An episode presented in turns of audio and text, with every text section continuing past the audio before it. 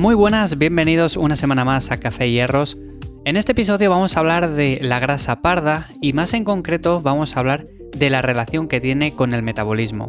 Mucho seguro que ya la conocéis, ya os suena de preguntas como cómo puedo eliminar la última grasa que me va quedando, la grasa rebelde, esa grasa parda, pero hoy en concreto nos vamos a centrar más en por qué es importante saber activar esta grasa parda, de los mecanismos que tenemos para hacerlo y de su relación con el metabolismo, del gasto energético que tenemos en reposo y de todo este tipo de temas. Antes de nada ya sabéis que me podéis encontrar en ivyamazares.com, así que os dejo el enlace en la descripción. Para comenzar a hablar un poco de grasa parda, ¿qué es la grasa parda? La grasa parda es un tipo especial de grasa corporal que se activa cuando sentimos frío.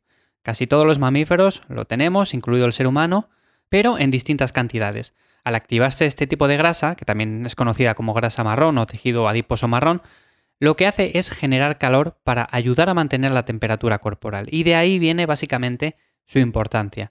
¿Por qué? Porque con el paso de los años nos hemos desconectado de elementos como los cambios de temperatura, tenemos ropa de invierno, ropa de verano, tenemos la calefacción y evidentemente todo esto nos ha hecho la vida mucho más fácil, mucho más cómoda, pero esas pequeñas exposiciones al frío que también son beneficiosas, estar al frío en invierno en manga corta, pues quizás no sea muy bueno, pero exponerse puntualmente al frío sí que tiene multitud de beneficios. Y entre los beneficios que tenemos serían que mejora la quema de grasa y la absorción de glucosa, esto sería uno de los más importantes sin duda alguna.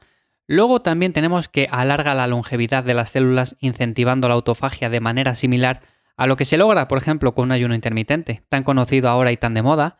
También mejora los síntomas de la depresión leve, fortalece el sistema inmunológico y en definitiva, como veis, al final exponerse al frío no es tan malo como lo pintan, ¿no? Entonces, de una forma u otra, tenemos que ser conscientes de que la calefacción está bien, la ropa de invierno, de verano, pues nos ayuda a combatir un poco los cambios de temperatura, pero esas pequeñas exposiciones incómodas, por ejemplo al frío o al calor o simplemente a dejar de comer haciendo ayuno, también son beneficiosas siempre que lo hagamos con cabeza y con sentido común. Pero hablando de la grasa parda, los beneficios de la exposición al frío van mucho allá de las calorías que se queman en el momento y tienen mucho más que ver con los cambios metabólicos que se producen. Y en este sentido podemos activar el tejido adiposo marrón o grasa parda, que es eh, lo que vamos a hablar básicamente ahora. Como digo, cuando escuchas a alguien hablar de grasa parda, es básicamente para preguntar que cómo la puede eliminar, que cómo la puede perder y demás. Pero en concreto es un tipo de grasa que todos tenemos en más o menos cantidad. Cuando queremos perder grasa, pues la perdemos en su conjunto. Y aunque es cierto que normalmente queremos perder grasa para vernos mejor y demás, cierta cantidad de grasa siempre es necesaria en el cuerpo. Así que estar a un 0% de grasa sería impensable, o sea, nos moriríamos. Entonces, sabiendo que tenemos que tener cierta cantidad de grasa y que todos tenemos grasa parda, ¿Cómo podemos activarla para acelerar el metabolismo y tener una salud metabólica mejor? Bueno, pues como digo, la grasa parda, en este sentido, es un tipo de grasa muy especial porque la misión principal es producir calor. Cuando nacemos tenemos un montón de grasa parda. Si os fijáis, los niños pequeños, los recién nacidos, tienen como mucho porcentaje graso y es principalmente porque, claro, se pueden mover poco, tienen que tener mucha cantidad de tejido adiposo marrón para protegerse contra el frío, contra el calor y demás. Y según vamos creciendo, pues esa cantidad de grasa parda va disminuyendo.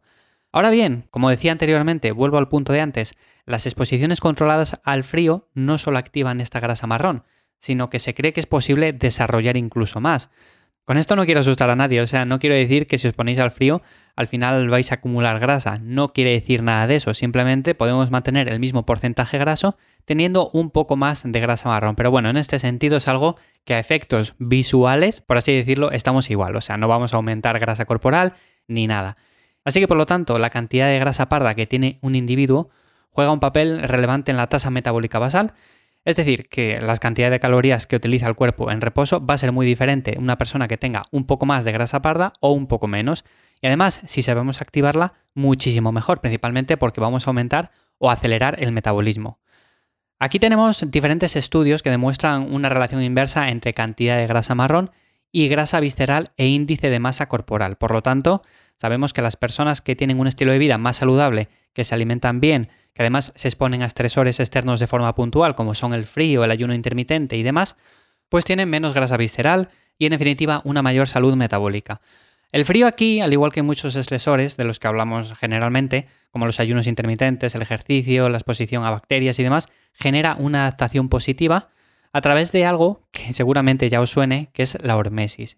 Y en este sentido tengo ciertas recomendaciones generales que puedes llevar a la práctica porque después de toda esta chapa teórica, ¿qué es lo que podemos hacer? ¿Qué es lo que podemos llevar a la práctica en el día a día de forma sencilla y tampoco complicarnos mucho? Bueno, pues lo primero sería algo sencillo y es dejar de lado un poco tanta ropa en invierno, también la calefacción porque evidentemente podemos ponerla un poco para mantener cierta temperatura, pero a partir de ciertos grados quizás sea mejor no ponerla en el sentido de que no tiene ninguna lógica poner la calefacción muy alta y salir a la calle y que haya 20 grados de diferencia.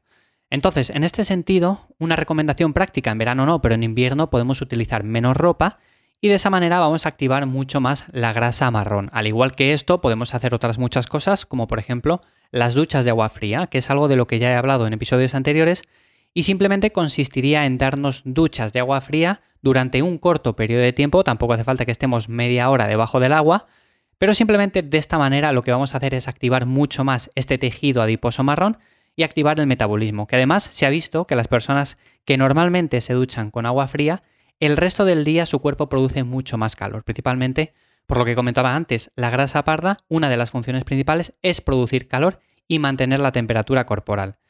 Y para los más atrevidos tendríamos los baños de hielo, que son mucho más estresantes y en este sentido considero que quizás no hace falta llegar a tal extremo. En cuanto a las duchas de agua fría, para las personas que entrenáis fuerza, que entrenáis hipertrofia, lo que siempre recomiendo es que estén un poco espaciadas del entrenamiento, o sea, no terminar de entrenar y directamente ir a la ducha con el agua fría. Aquí lo que haría sería espaciarlo al menos unas cuantas horas, ya que se ha visto que cuando buscamos objetivos de ganancia de masa muscular y demás, pues no es lo más recomendable ducharse con agua fría. Claro, aquí alguno me dirá, ya bueno, pero si me ducho con agua fría tampoco es tan helada como para interferir en la ganancia de masa muscular. Y es verdad. O sea, realmente el agua fría, aunque le demos al tope, es fría, pero no es como si nos metiéramos en un baño de hielo. Pero bueno, tampoco supone demasiado estrés el decir, venga, pues separo estas duchas un poco del entrenamiento y al terminar de entrenar me ducho normal, con agua templada o con agua un poco fresca. Hay que diferenciar un poco la temperatura del agua, eso sí, no es lo mismo agua fría que agua helada, que agua fresca, que agua más o menos templada. Entonces, no es lo mismo decir, venga, pues sí, yo me ducho con agua fría ya.